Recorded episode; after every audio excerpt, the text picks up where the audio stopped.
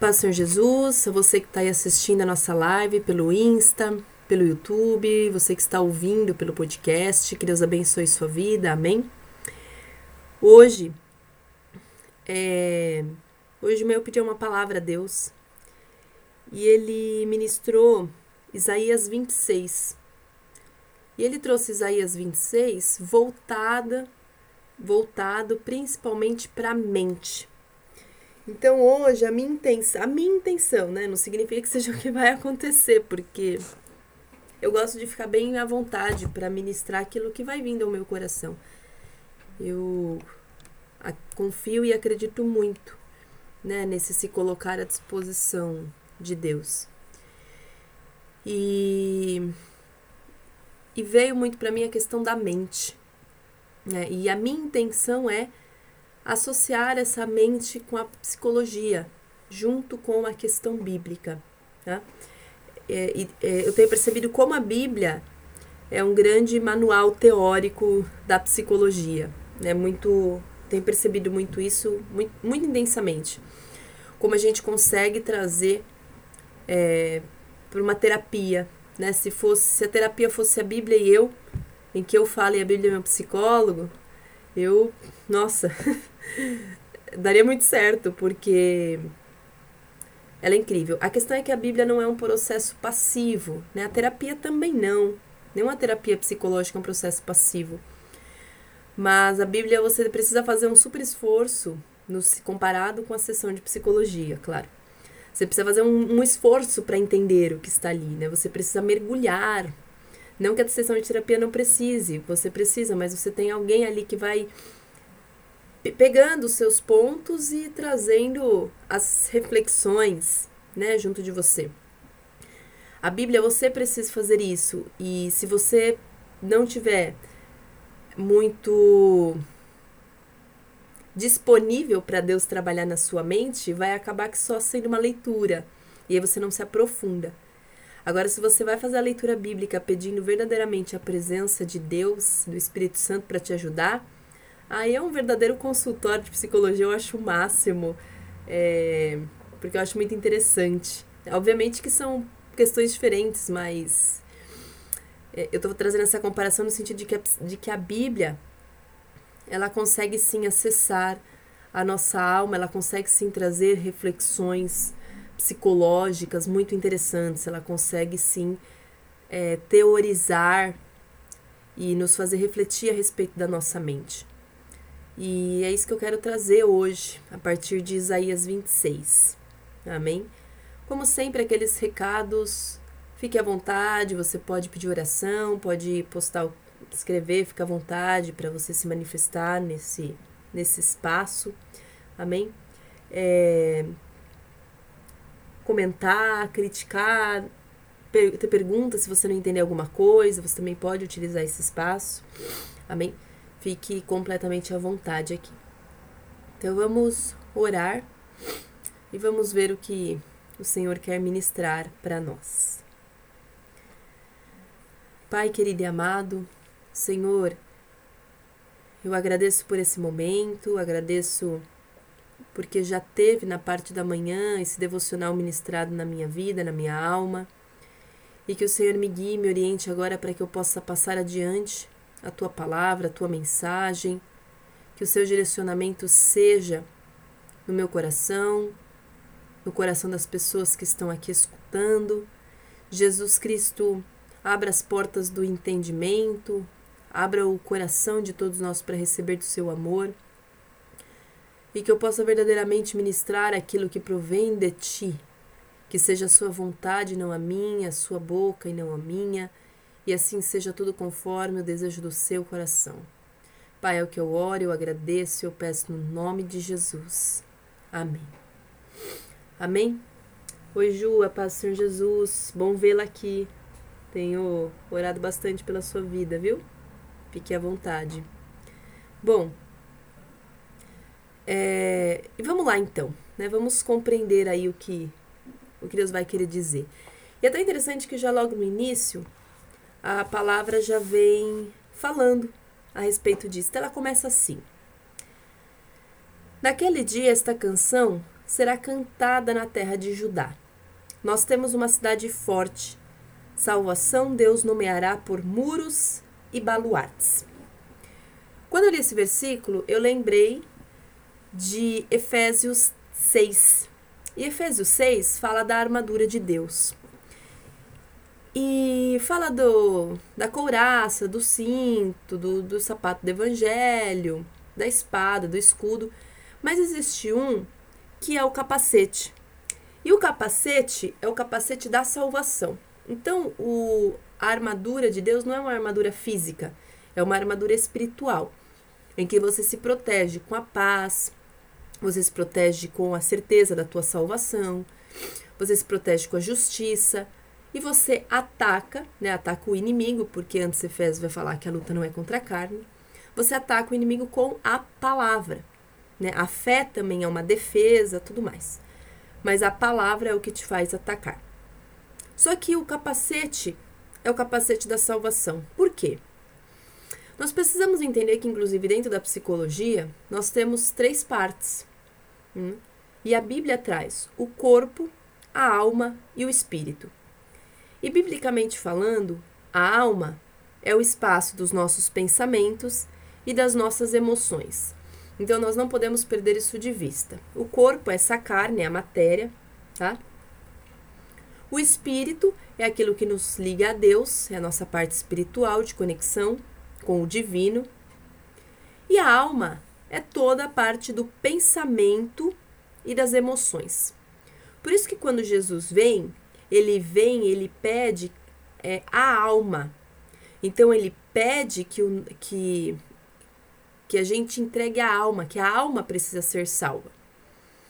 Então, o que precisa de salvação, de renovo, de transformação, não é nem o espírito nem a sua carne, é a sua alma. Por isso que, inclusive, um dos grandes problemas do ser humano é lidar com as próprias emoções, com os próprios pensamentos. E se nós formos parar para refletir, e isso a psicologia vai dizer que é, hábitos né, ou pensamentos viram emoções que viram ações. Pedro Inácio, a paz do Senhor Jesus, seja bem-vindo, irmão. Fique à vontade. Então, novamente, pensamentos viram emoções que viram é, ações. Então, se você quer saber como você está, comece a olhar as suas ações. A partir das suas ações, você vai começar a perceber as emoções por trás delas. Só que ainda antes das emoções, você tem pensamentos. E é muito difícil acessar pensamentos, porque às vezes eles se tornaram tão corriqueiros e habituais que a gente nem percebe que esses pensamentos existem. Às vezes a gente identifica a emoção, mas quantas vezes, por exemplo, uma pessoa fala assim: Ah, eu tive uma crise de ansiedade. É uma emoção, toda aquela ansiedade, aquela angústia, que virou um comportamento, né? A crise, o choro, o mal-estar, ou a pessoa se, se maltratar, se mutilar. Isso é o comportamento. E aí, quando você pergunta o que te fez ter uma crise, é muito comum as pessoas falarem: Eu não sei, foi do nada. Dentro da psicologia, Oi, Érica, paz Senhor Jesus. Fique à vontade. Dentro da psicologia, a gente entende que não foi de repente.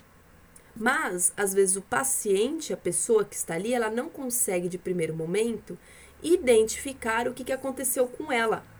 Ela não consegue, de primeiro momento, identificar os pensamentos. Né? Então, isso é um um, entre aspas, problema. Porque se a pessoa não identifica os não consegue identificar os pensamentos, automaticamente ela também não identifica o que ela precisa mudar. Porque você não muda comportamento. Se você apenas muda comportamento, você não arruma a tua emoção e automaticamente não arruma os teus pensamentos. É muito comum uma pessoa, de repente, parar de ter um hábito e passar a ter outro. Porque só mudança de comportamento por comportamento, na maioria das vezes, não altera a emoção e os pensamentos. Então, ou você mexe no todo, ou só comportamento por comportamento não te dá muito, né? Se esse comportamento não afetar algo do, das tuas emoções e dos teus pensamentos, o comportamento por comportamento acaba, na verdade, não produzindo nenhum tipo de mudança. Tá? Eu digo comportamento desassociado da questão interna.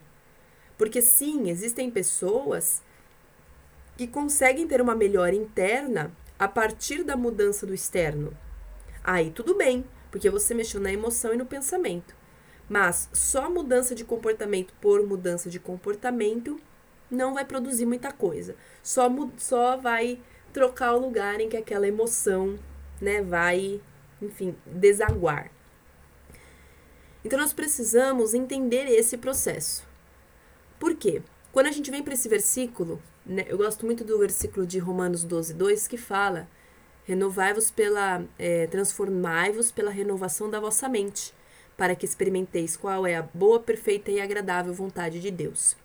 Então, para que eu entenda a vontade de Deus e viva na vontade de Deus, ou seja, confiando, descansando, aceitando, aceitando o amor e a vontade dele, eu preciso primeiro mudar o pensamento.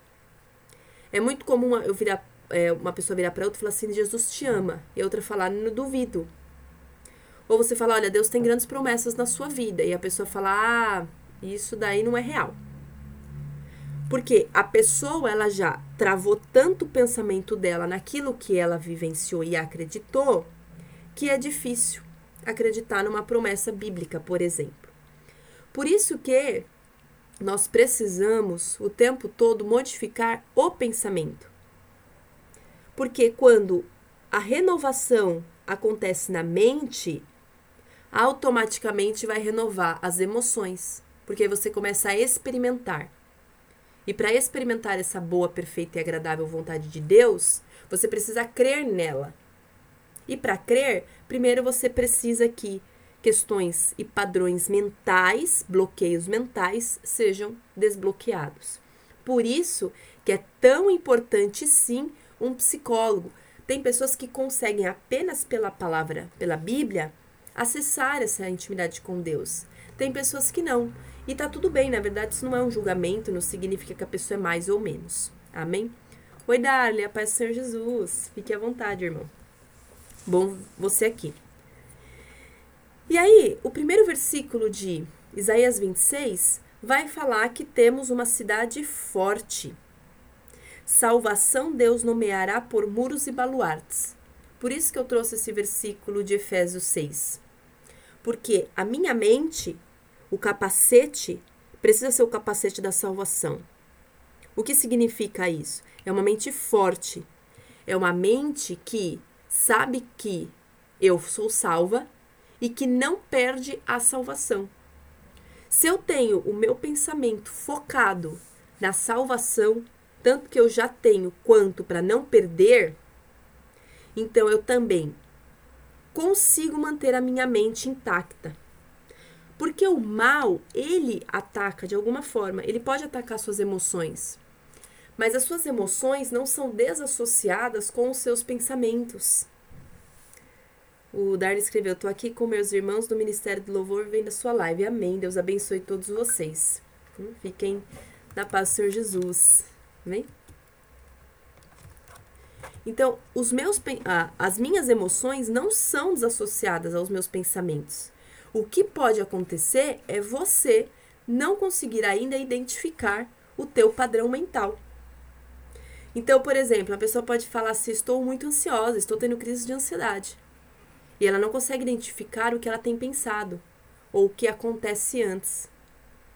E às vezes, quando você vai conversando, por isso que eu insisto muito com quem é meu aconselhado, é, a importância daquele versículo Inclusive, se você não tem um aconselhador, um discipulador, se você precisar e não estiver frequentando nenhum ministério, eu estou aqui, amém?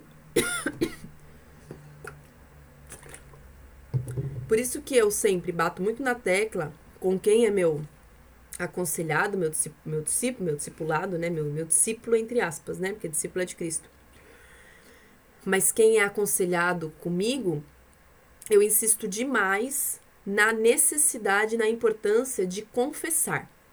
Né? Então, eu tenho aconselhados que não conversam, que não falam, né? Que eu fico apenas na base da oração.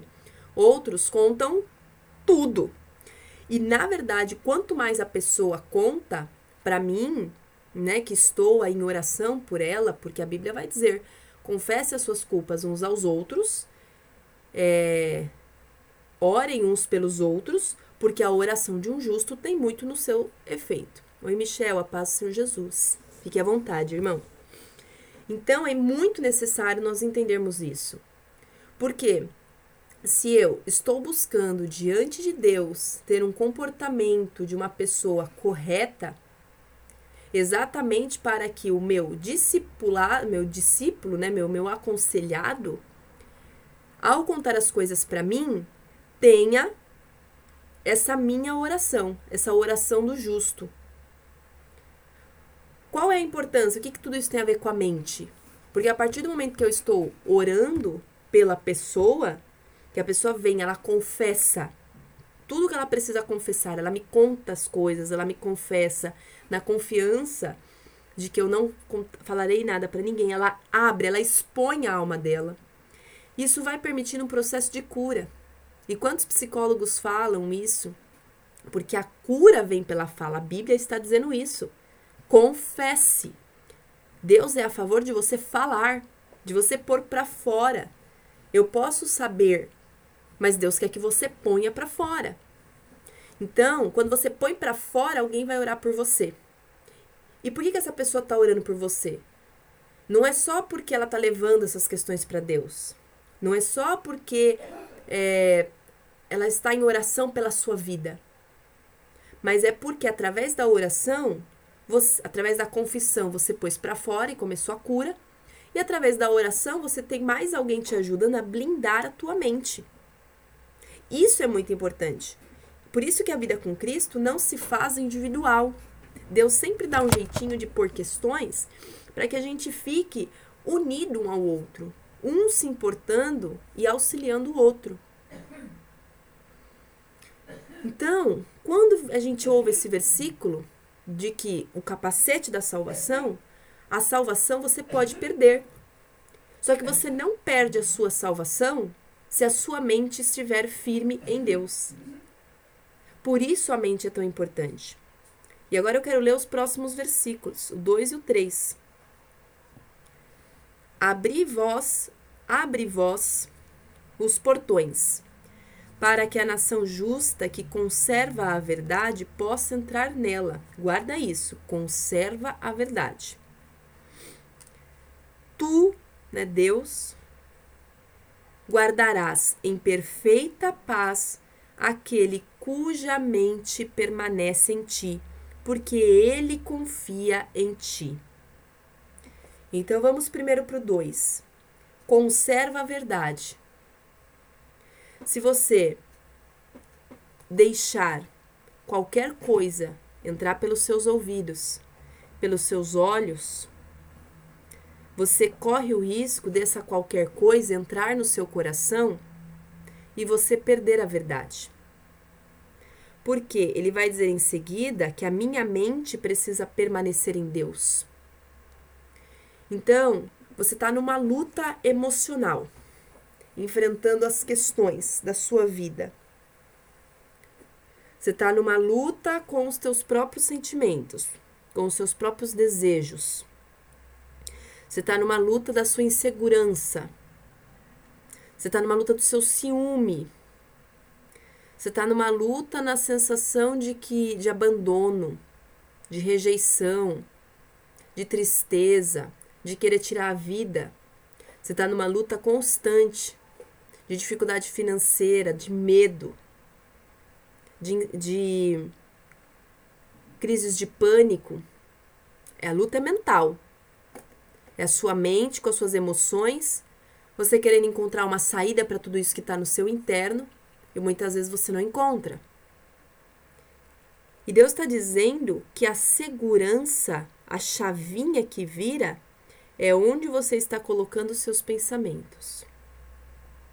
Por isso que Romanos 12, 2 vai falar dessa questão da importância de você renovar a sua mente.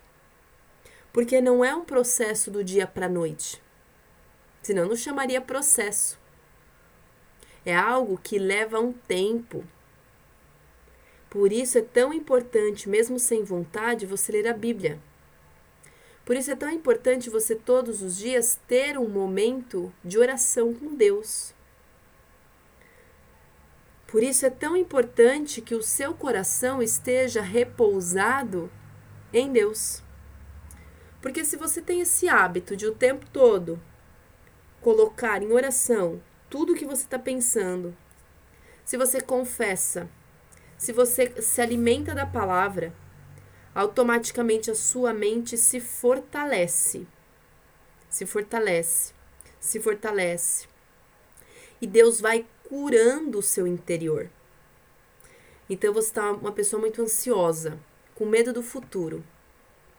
E aí você constantemente é levado para palavras dizendo que Deus é tua proteção, que Deus é tua segurança, que Deus é teu escudo, que Deus é tua rocha, que Deus não abandona, que Deus cuida, que Deus tem o melhor. Veja isso vai entrando com uma conta gotas e de repente você está de novo com aquele medo, mas a sua mente agora, você começa a lembrar. A sua mente começa. Deus é minha força. Deus é minha força. Deus não me abandona. Ele me segura com a mão direita. Ele me direciona. Ele está comigo nessa batalha, porque isso tudo são questões bíblicas. Está na Bíblia. Olha o que ele vai falar no 4. Confiai vós no Senhor eternamente, porque o Senhor Jeová é a força eterna. Então, de primeiro momento, eu posso ler um versículo como esse de qualquer forma. Eu posso até achar que ele é lindo, eu posso até falar amém. Só que eu ainda não consigo viver o versículo. Sabe? Parece que ele ainda não entra. Parece que ele não faz nem sentido. Parece que ele é um amém. Nossa, que lindo, amém. Né? Que assim seja. Aí vem o primeiro problema, pronto. Você já entra no pânico, no desespero e você fala assim: Imagina que Deus é força eterna. Não, isso não é verdade, isso não é para mim. Por isso que a palavra de Deus é um conta-gotas. Porque dia a dia você vai tendo situações para aprender a ter essa mente forte. Porque quanto mais você buscar formas de lidar com os seus pensamentos, com a sua mente, com as suas emoções, mais você também vai se fortalecendo para que você domine as suas emoções e não elas dominem você.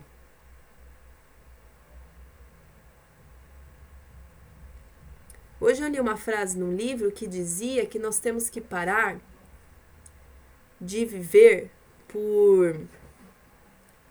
Qual que é o termo que ele usa? É... Vou pegar aqui. Inclusive, quem quiser, eu recomendo. Eu tô ainda no segundo capítulo, mas é muito bom, tá? Liturgia do Ordinário. Muito bom esse livro.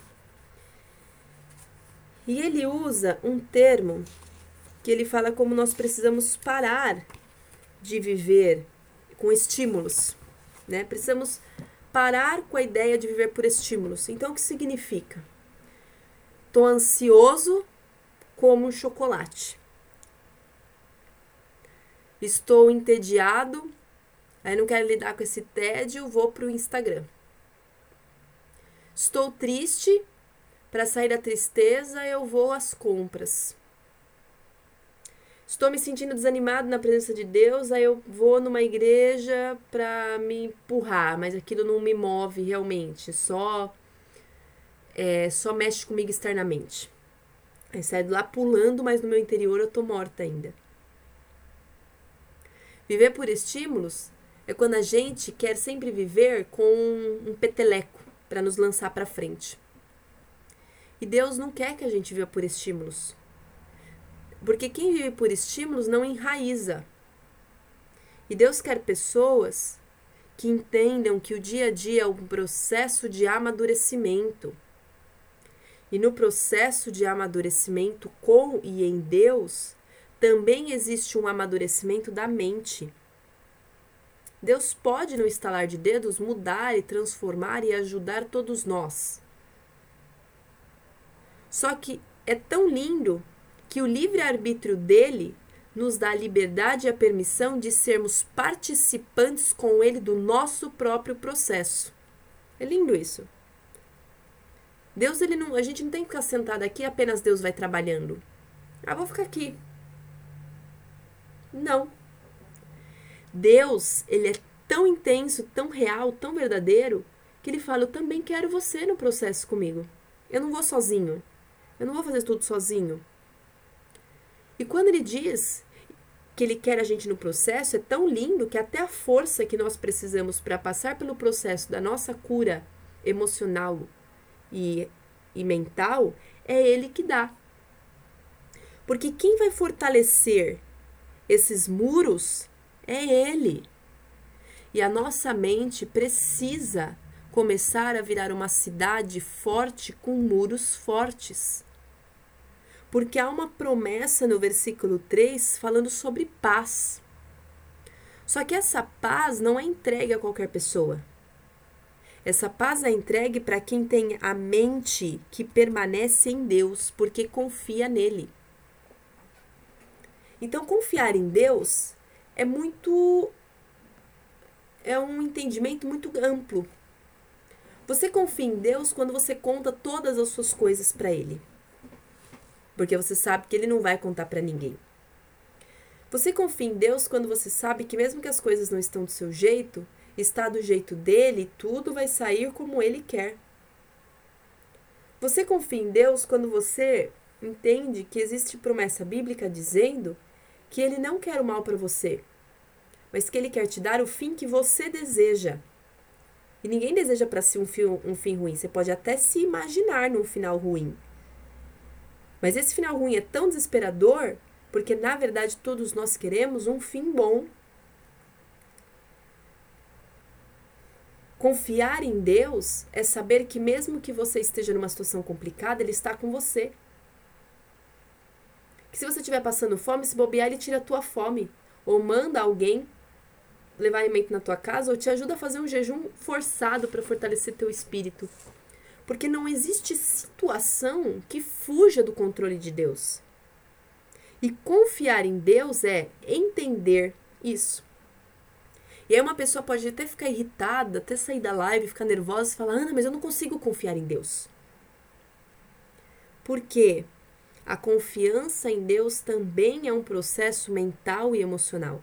Ninguém simplesmente, ou a maioria das pessoas, não consegue simplesmente dizer: Estou confiando em Deus a partir de agora. Pronto. Quem dera, gente, que fosse assim. Porque para você, eu vejo que são dois movimentos. Para você confiar em Deus, você tem que des desconfiar do que te ensinaram é como se fosse para você alcançar a presença de Deus, você tem que se permitir ser curado e curada das marcas que o mundo fez. Então é óbvio que você não vai conseguir confiar em Deus se você teve um pai que te abandonou. É óbvio que de primeiro momento você não vai conseguir confiar em Deus se na tua infância, na tua adolescência, você só teve amigos que deram em cima do seu relacionamento, que te contaram seus segredos, que não estavam quando você precisava. Porque não é que nós não queremos confiar em Deus, mas é que a nossa alma vai ficando tão ferida, tão marcada, tão cicatrizada, que ela endurece. Então, qualquer outro relacionamento começa a se tornar difícil. E essa dificuldade não é por uma maldade nossa, mas é porque foram escamas que nós fomos criando. E Deus é tão lindo que Ele mesmo ajuda a gente a fazer essas escamas irem caindo. E muitas vezes quem não tem paciência somos nós, não é nem Ele. Ele entende, ele tá vendo, ele tem misericórdia, ele te ajuda, ele te corrige, né? Às vezes dá uns peteleco aqui, uns tapinha ali, uma bronca aqui. Mas inclusive porque ele sabe que isso nos ajuda a, a tirar essas escamas. E aí, conforme Deus vai permitindo certas situações da nossa vida, essas situações que muitas vezes são as difíceis, vão nos permitindo nos aproximar dele. Até que a gente chegue num momento em que haja essa questão de uma mente que confia nele, que permanece nele. Porque nós precisamos confiar e permanecer. Mas o que, que permanece? O que, que confia? A mente. Deus está falando aqui dos pensamentos. Principalmente, agora ele não está trazendo nem a questão da emoção. Ele está falando dos pensamentos. Ele vai falar da emoção no 9. Olha o que fala o versículo 9, dando uma pulada. Com minha alma tenho eu te desejado durante a noite. Sim, com meu espírito dentro de mim te buscarei durante a alvorada. Pois quando teus juízos estão na terra, os habitantes do mundo aprenderão justiça. Então ele está trazendo a alma e o espírito aqui nesse momento. E a alma é o que deseja. A alma, quantas vezes nossa alma está tão angustiada que a gente quer cura, a gente quer ajuda, a gente quer afeto, a gente quer é, vínculo, a gente quer envol a gente quer a gente fica carente, vazio, a alma sofre muito. Às vezes eu olho para os seres humanos e eu falo: "Meu Deus, como a gente sofre! O ser humano sofre demais, demais." afetam Jéssica, afeta não por maldade. A Jéssica está falando aqui no YouTube, não sabia que traumas emocionais podiam afetar nosso relacionamento com Deus. Afeta sim. Não é que a gente faça isso por maldade, mas é porque é um padrão que a nossa alma vai, vai construindo, né? É como se você tivesse um, um bonequinho aqui, né? E aí ele se traumatiza com algo, aí se traumatiza com outra coisa, aí se traumatiza com outra coisa, com outra coisa, né? Então essa alma vai ficando muito ferida. Por isso que Jesus Cristo, ele pede a alma, né? Ele fala que ele vem para salvar a alma. Ele não vem para salvar o corpo ou o espírito, ele vem para salvar a alma, né? É, porque a alma que é ferida. E Jesus vai entender tanto isso que o tempo todo, na verdade, ele está liberando cura sobre, as nossas, sobre a nossa alma. E quando ele cura a alma, ele está querendo curar emoção e pensamento.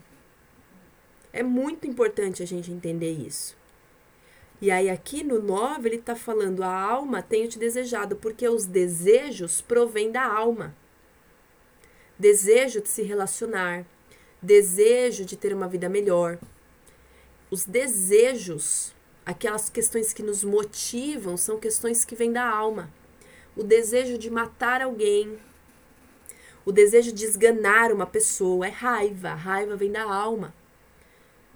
O ódio vem da alma. O amor também. Então, os sentimentos, as emoções, provêm o quê? Da alma. Vendo os pensamentos vêm de onde? Da alma. Só que a alma enquanto ela não é convertida, ela não tem capacidade de buscar a Deus. Por isso que ele vai falar que com o Espírito dentro de mim te buscarei durante a alvorada. Porque o que se aproxima de Deus para a alma ser curada é o Espírito. Por isso que nós, quando Paulo vai falar do fortalecimento, quando ele fala em Romanos 8, da, da luta da carne com o Espírito. Então você está no meio da carne e do Espírito. O teu Espírito quer te levar para Deus. Então, às vezes, a gente tem muita vontade de buscar a Deus, de ler a Bíblia, a gente não consegue. Por quê? Porque a gente tem uma carne, né? A carne que eu digo não é só sexual. Você pode ter muita vontade de buscar Deus, tá com seu espírito queimando e você está morrendo de sono e preguiça de sair da cama. Você pode estar é, cheio de vontade de louvar o Senhor e estar morrendo de vergonha de pessoas que estão ao seu lado. Então, a carne são as questões nossas né, que, que envolvem o físico, o natural. E o espírito é o espiritual. O espírito, na verdade, eu tô aqui, né? Você tá aí. Você tem que se ver em três. tá? Você tem que se ver esse ser humano seu eu, que Paulo vai chamar do eu natural. E você tem que ver que o tempo todo, até o fim da sua vida, você vai ter uma luta constante de o seu espírito com sua carne, seu eu físico. Vai ter uma passagem, acho que em Romanos, que Paulo fala: porque aquilo que eu quero fazer eu não faço, mas o que eu não quero fazer, esse sim eu faço. E o mal que eu não quero fazer, esse sim acabo eu cometendo. E o bem que eu quero fazer, eu não faço. Por quê? Porque há essa constante luta da carne com o espírito. Por isso que é tão importante que a pessoa, mesmo sem vontade, e aí entra a questão da alma. Porque o que, que, o que, que Davi está falando aqui no versículo 9? A minha alma, o meu eu, os meus desejos. Então você pode ter o desejo de buscar a Deus. Mas o seu espírito não está fortalecido, então você tende para dormir. Está com preguiça. Mesmo morrendo de vontade no seu espírito, na sua alma. Então você tem a alma, que é o seu natural, o seu espírito e o seu corpo, sua carne, seu, seu ser físico. E aqui Davi está falando que a minha alma está te desejando. Ele poderia escrever assim, ó. Vou mostrar um exemplo de uma pessoa muito na carne ainda, muito natural. Com minha alma tenho eu te desejado durante a noite. Sim, mas eu dormi. Né? Tô muda, mudando o versículo 9. Porque a pessoa ainda está totalmente voltada para a carne. Quando uma pessoa ela começa a entender a vida com Deus, não é que a carne de repente aqui Davi estava morrendo de sono e preguiça. Só que o espírito dele estava tão fortalecido e a mente dele estava tão fortalecida que ele agora entendia que não tinha escapatória. Se ele dormisse, Davi, no caso, morreria. Davi não, desculpe, Isaías. Eu achei que estava falando de Salmos, perdão, gente, é Isaías. Isaías talvez entenderia, entendeu que ele morreria. Porque Isaías é um profeta. E quando ele fala que quando os teus juízos estão na terra, os habitantes do mundo aprenderão justiça, é porque ele entendeu o chamado dele diante de Deus.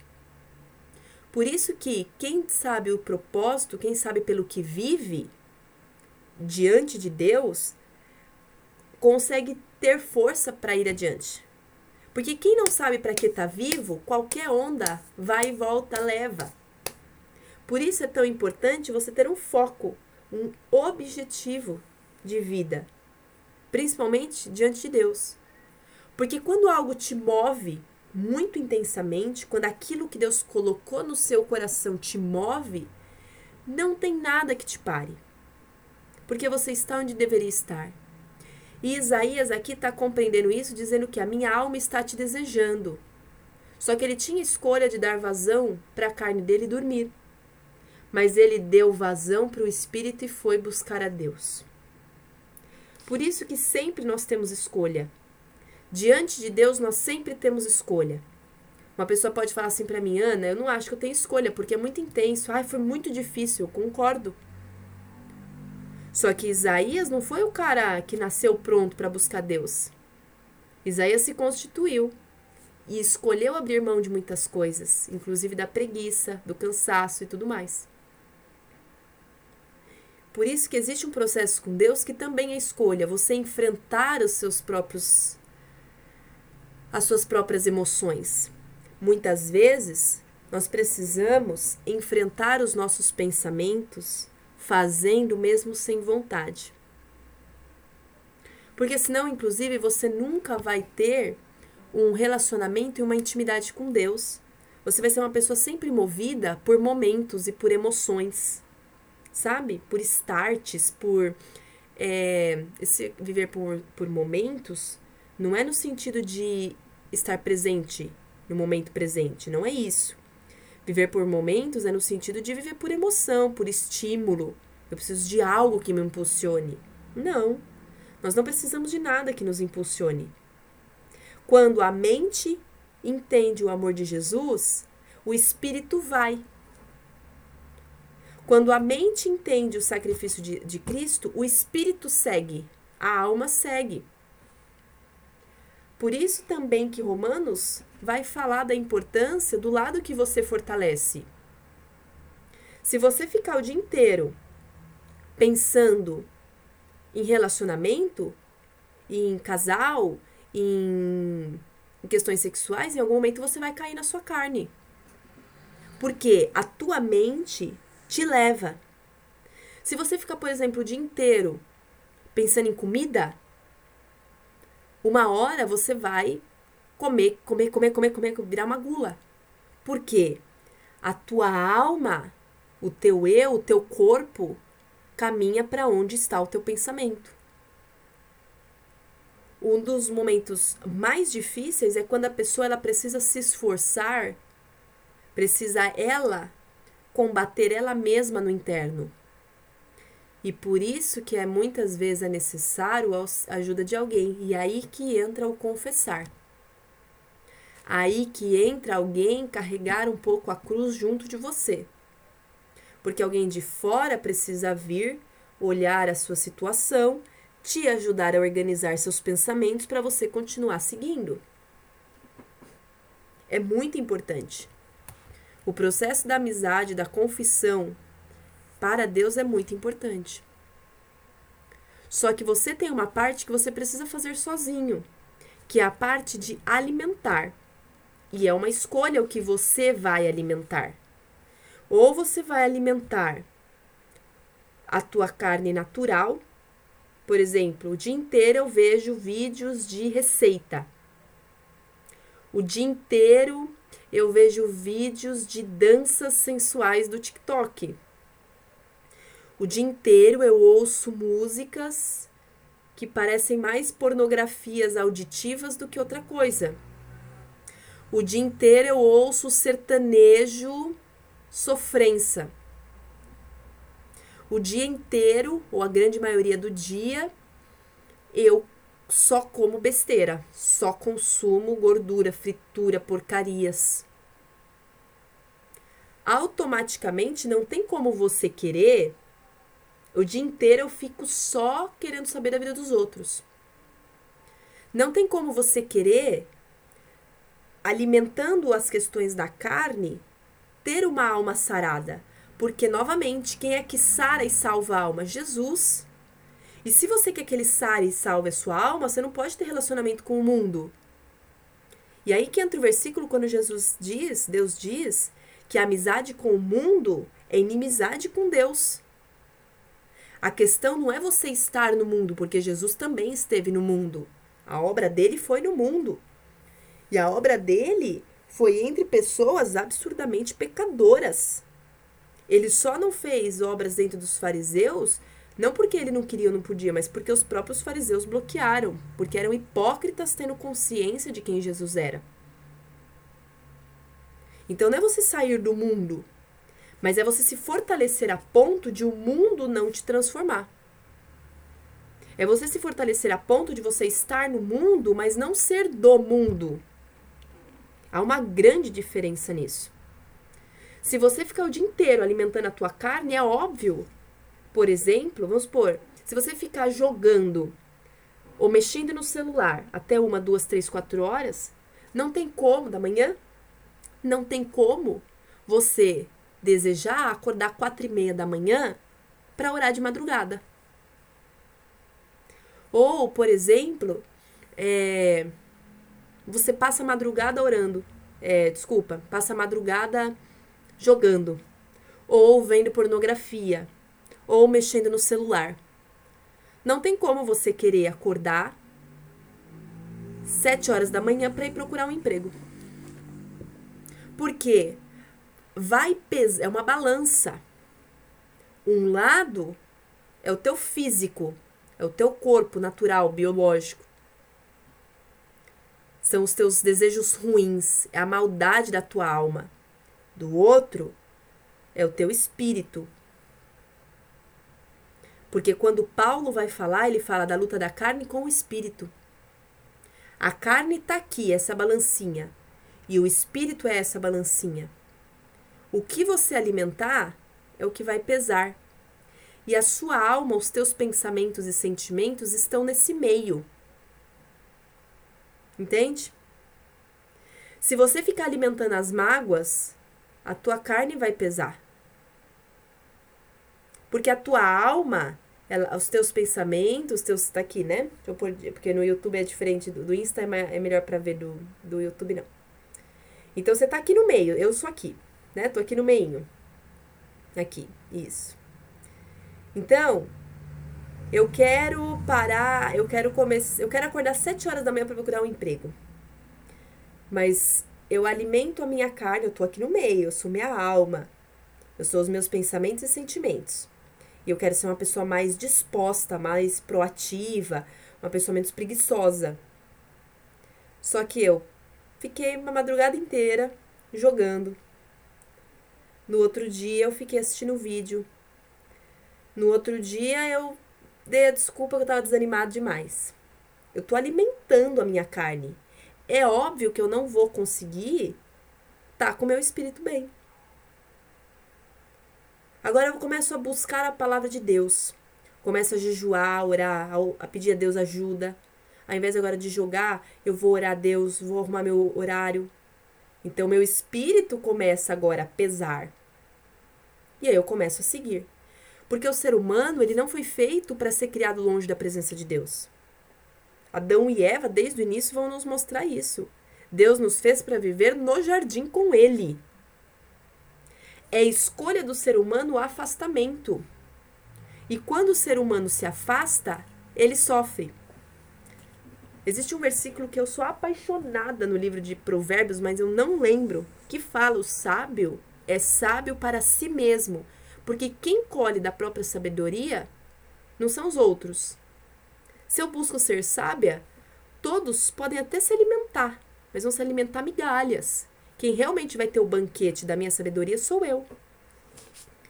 Então, uma pessoa sábia, ela, o que, que ela faz? Ai, Ana, então o que, que eu vou fazer? Gente, é simples. Você só precisa fazer o, o, o simples de ter um relacionamento com Deus. Ler a palavra, orar e jejuar. Porque é natural. Quanto mais você fortalecer o teu espírito, mais a tua alma, os teus pensamentos são curados. Porque você está aqui lendo, como hoje.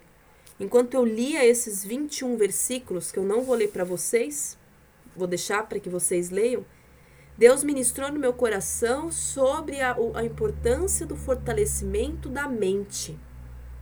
E Deus tem falado tanto disso comigo que até em séries e filmes ele tem falado: a mente é o ponto. Ele tem falado, Ana, Controlar a mente é o ponto. Pensamento veio? Opa! Deixa eu raciocinar ele aqui. Que versículo que eu posso usar? Espírito Santo, ministra um versículo no meu coração, na minha mente. Porque quando começa a dar razão para os teus pensamentos, os seus sentimentos desorganizam e de repente você está no sentimento. Depende se você tá dormindo porque tá depressivo de tanto pensar em quão ruim você é. Ou tá lá de novo comendo que nem não sei o quê porque lançou a sua compulsão na alimentação, da ansiedade que você teve. Veja o que Deus está falando pra gente. A nossa mente ela é renovada com a leitura da palavra. Porque quando os nossos pensamentos são renovados com a leitura da palavra, os nossos sentimentos se curam e se organizam. A nossa alma, porque se Jesus veio para salvar a alma, ler a Bíblia é ler Jesus. Receber a palavra é receber Jesus. Orar a palavra, orar a Deus, é aceitar relacionamento com Jesus, que é aquele que veio para curar a sua alma. Então ele começa a entrar pela tua mente. E ele começa a mudar. Então é aquele momento, só que é muito sutil e a gente acha que Deus não está fazendo nada, ou a gente acha que é a gente que tem que fazer alguma coisa. Então é aquele momento que você vai novamente sair para comprar algo e você se lembra de Deus e fala: Não, eu não preciso disso. No dia seguinte você recai mas você ganhou, você venceu. Ou é aquele momento que você ia falar um palavrão, mas você segura e fala: Deus é meu juiz, porque a palavra diz que Ele é rocha firme, eterna e me protege. No dia seguinte você recai, mas ali você conseguiu. No dia seguinte você recai, no outro também, no outro você vence de novo. Até o momento que você vence totalmente. Porque Deus, ele quer olhar os nossos passos. E Deus quer olhar a parte que nos compete. E qual é a parte que nos compete? A alimentação. E onde você, no que, ou melhor, o que você está ingerindo. Se você estiver ingerindo a palavra de Deus, a tua mente vai se transformar com o tempo num muro forte, porque o muro não é algo que vem pronto, que desce do helicóptero e você coloca. O muro tem toda uma questão de construção. O muro físico. Coloca isso, coloca aquilo, põe não sei o que, põe não sei o que lá, finca isso, finca aquilo. Põe os primeiros bloquinhos, né? Aí vem com o cimento, segundo bloquinho, segunda carreira de bloquinho, cimento. Esse muro, ele vai bloco por bloco, se levantando pouco a pouco até que ele seja tão alto, tão fechado que não tenha como ninguém entrar. Então Deus não está falando seja rápido, vai logo, é para ontem. Deus está falando dê passos, faça. Leia a Bíblia. Você não precisa ler a Bíblia inteira num dia, mas leia. Esteja em contato com a palavra de Deus, para que você tenha com o que se defender quando vir o ataque. Para que você tenha o metiolate quando você perceber que tem uma ferida, um bandeidinho ali, para quando você perceber que abriu uma nova ferida, que você tenha a agulha. Pastor Jesus, Sadenir, Deus abençoe sua vida, fique à vontade, irmão. Que você tenha agulha com a linha quando for um, um, um machucado tão dolorido que você precise ali com a palavra de Deus costurar sabe? Que é necessário. Só que você só vai ter essa agulha, você só vai ter esse band-aid, você só vai ter aquele carinho se você for no local certo. O mundo dá uma cura momentânea, mas que quando você vai ver, abre mais ainda. Jesus não. Jesus é uma cura que às vezes até dói mais, mas que ela é efetiva, ela não volta a sangrar. Porque quando Jesus cura, não volta a sangrar. É que Jesus ele é incisivo, ele tem que ir na raiz do problema. Quando a gente vai para o mundo, a gente não vai na raiz do problema, por isso que fica sangrando. Por isso que a mente de uma pessoa mundana fica sempre ali volta no mesmo, no mesmo erro. Paz Senhor Jesus, Evelyn, Deus abençoe sua vida, irmã quem vai buscar a cura no mundo, em vícios, em questões mundanas, é só naquele momento. Depois ele volta. Aquela dor volta, volta. Agora com Deus é interessante que a dor volta e volta pior. Porque ele tá mexendo até chegar na raiz. Porque Deus não dá de uma vez só, senão a gente não aguenta. Às vezes, do gota a gota, a gente tá pensando em morrer, em se jogar na frente do primeiro caminhão. Imagina se ele der tudo de uma vez. Só que Deus ele quer ir na raiz. Porque ele quer que a gente cure completamente, porque só vai conseguir curar quem é curado. Porque Deus quer dar razão, ele quer dar sentido, ele quer dar propósito no seu sofrimento. Ele não quer que você sofra que nem um idiota, uma idiota que não serve para nada. E aí que é lindo porque ele caminha com você, só que você tem que fazer a sua parte, que é alimentar. A alimentação é tua parte como você escolhe ter uma alimentação saudável ou não saudável no seu dia a dia, você também escolhe espiritualmente se alimentar saudável ou não saudável. Mas saiba que a tua carne, o teu eu, a tua alma vai pender para o lado que você alimentar. Se alimentar a carne, a palavra diz, porfia, emulação, briga, não sei o que, não sei o que lá. A palavra tem um monte de coisa, né? Lá em, em Gálatas 6, acho. 5, 5, Gálatas 5. Se você alimentar o espírito, você tem amor, alegria, paz e não sei mais quantas coisas lá. O fruto, o fruto da carne, vem pela alimentação da carne. E é muito sofrimento. O fruto do espírito vem pela alimentação do espírito. E essa alimentação entra e transforma aqui primeiro a mente e começa a transformar e a curar suas emoções. Seja uma pessoa sábia. Aceite o tratamento com Deus. Ai, Ana, que preguiça. Então para de alimentar a sua carne. Ah, eu tô com preguiça de orar. Então para de alimentar a tua preguiça. Faça o oposto. Faça. O que, que você combate a preguiça? Fazendo. Ah, eu tenho muita mágoa. Faça o oposto. Ora, busca Deus, peça ajuda a Ele para que Ele te ajude a perdoar. Ah, eu tenho muita, muito pensamento ai, de carência, de relacionamento. Então sai disso. Porque uma hora, isso, porque um pecado, um, abu, um abismo puxa outro. E agora você só está tendo que lidar com esse daí. Por isso que Jesus fala que ouviste o que foi dito, que os os ai, como é que chama quando os homicidas deveriam ser apedrejados. Jesus fala: "Não, se você já xingar o teu irmão, já você já está errando". Porque Jesus entendia que um pecado puxa o outro e que você começa xingando, você termina matando. Você começa desejando uma mulher no pensamento e no coração, você termina traindo ela. Você termina adulterando, termina tendo relação com ela fora do casamento. Jesus sabe o que ele está falando. A Bíblia não foi escrita por homens, porque nenhum ser humano na Terra conseguiria ter escrito um livro como a Bíblia. Quanto mais profundo a gente vai, mais certeza a gente tem disso. Ninguém conseguiria, é muito perfeito. Não tem coerência na Bíblia. Quem acha que tem coerência na Bíblia é porque ainda não conhece a Deus. Não conseguiu entender a profundidade. Não tem coerência na Bíblia. A Bíblia não é machista e não existem versículos que se contradizem. Não existe isso. Há uma sabedoria que une o que se parece contradição. Mas é só Deus que dá essa sabedoria. Alimenta a tua carne para você ver onde você vai parar. Alimenta o teu espírito para você ver onde você vai parar. Isso é escolha, isso é livre-arbítrio. Mas saiba que há consequências dos dois lados. E não adianta no final a gente jogar a culpa em Deus. Existe um processo que é seu, sozinho, só você e Deus.